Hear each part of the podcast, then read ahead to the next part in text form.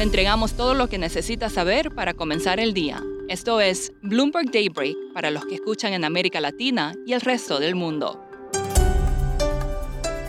Buenos días y bienvenido a Daybreak en español. Es miércoles 7 de diciembre de 2022. Soy Eduardo Thompson y estas son las noticias principales. China relajó su estrategia de COVID-0 para reducir el descontento público e impulsar el crecimiento.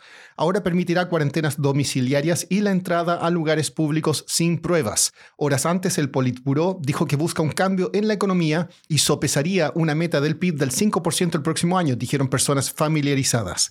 Siguiendo con China, sus exportaciones cayeron un 8,7% interanual en noviembre, la reducción más pronunciada desde febrero de 2020. Las importaciones se desplomaron un 11% debido a que las políticas de COVID-0 perjudicaron la demanda interna. En Estados Unidos, los demócratas afianzan su control del Senado. Raphael Warnock ganó la segunda vuelta en el estado de Georgia frente al republicano Herschel Walker. Los demócratas ahora tienen 51 escaños en el Senado contra 49 de sus rivales. En cuanto a la guerra en Ucrania, la Unión Europea discutirá un noveno paquete de sanciones contra Rusia. El secretario de Estado de Estados Unidos, Anthony Blinken, dijo que su país no alentó ni ayudó a Ucrania a lanzar ataques dentro de Rusia. Apple podría reducir aún más la producción del iPhone 14 debido a la débil demanda, según su proveedor Murata Manufacturing. El presidente de Murata, Norio Nakajima, dijo, comillas, a juzgar por la disponibilidad de teléfonos en las tiendas, veo una revisión a la baja. No identificó a Apple por su nombre, pero es su cliente clave en Estados Unidos. En otras noticias corporativas, Adobe eliminó alrededor de 100 puestos de trabajo. Ejecutivos de Microsoft se reunirían hoy con la presidenta de la FTC de Estados Unidos para discutir la compra de Activision Blizzard. Y Tesla está ofreciendo subsidios a sus clientes en China para que compren sus automóviles. Pasando a América Latina, la vicepresidenta argentina Cristina Fernández de Kirchner dijo que no se postulará a ningún cargo público luego de que un tribunal la declaró culpable de cargos de fraude. Fernández fue condenada a seis años de prisión e inhabilitada de por vida para ejercer cargos públicos. No se espera que cumpla su sentencia en el corto plazo, dada su inmunidad como vicepresidenta y jefa del Senado. En Chile, la inflación aumentó un 1% en noviembre mes a mes y acumuló un alza de 13,3% en 12 meses. Ambas cifras estuvieron por encima de lo esperado. Ayer el Banco Central de ese país mantuvo su tasa de referencia en un 11,25% como se esperaba, luego de 11 alzas consecutivas. Hoy habrá decisiones de política monetaria en Perú y Brasil. En México, el presidente Andrés Manuel López Obrador presentó un proyecto de reforma del Instituto Nacional Electoral.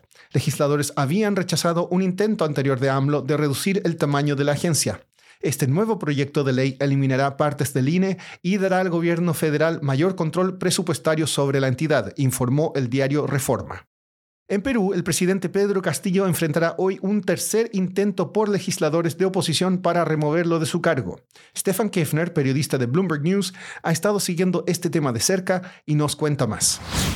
Hoy por la tarde se debatirá en el Congreso peruano por tercera vez una moción de vacancia, como se dice en Perú, que en otros países, por ejemplo, se llamaría el juicio político, al presidente de la República, Pedro Castillo, que enfrenta su tercer proceso de este tipo desde que asumió el poder hace menos de 18 meses. Stefan, ¿de qué se le acusa específicamente? Bueno, esta se base eh, principalmente en una acusación hecha por la fiscal general del país por por eh, delincuencia organizada que habría estado dirigida desde el Palacio Presidencial por el mismo Castillo. Los congresistas peruanos revisarán eh, lo que se llama la incapacidad moral permanente eh, de la que se le está acusando al presidente en base a un informe de la fiscal eh, general de Perú. Castillo, desde asumir el mando, sí se ha visto involucrado en una larga serie de escándalos asociados a corrupción y esta es una acusación directa hacia, hacia él. Él obviamente ha negado cualquier, cualquier hecho de este tipo. ¿Y están los votos necesarios para remover a Castillo del cargo? Bueno, no está, no está claro habrá que ver ¿no? si la tercera es la vencida. la, oposición a él seguramente ha ido creciendo y el número de legisladores que apoyaron la moción contra él subió a 67, pero igual se requieren de los dos tercios del Congreso para removerlo, eh, que serían en este caso 87 congresistas y, eso se verá seguramente al, final recién de la jornada. Y si la última, el último eh, intento de vacancia eh, nos indica algo, hubo ocho horas de debate antes de, la votación. Entonces eh, serían las altas horas de la noche cuando se decida. Por último, el mejor pasaporte del mundo es el de los Emiratos Árabes Unidos, según un índice elaborado por Arton Capital. Este permite entrar a 180 países sin visa, siete más que pasaportes de Alemania y Suecia. Estados Unidos está en lugar 19. Los mejores pasaportes de América Latina son los de Chile, Brasil y Argentina, que permiten entrar a 160 países. Eso es todo por hoy. Soy Eduardo Thompson. Gracias por escucharnos.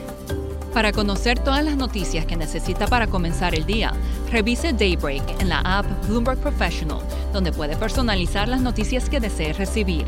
También puede suscribirse a la versión solo audio en Spotify, Apple Podcasts o la plataforma de su preferencia. Eso es todo por hoy. Escuche de lunes a viernes Bloomberg Daybreak.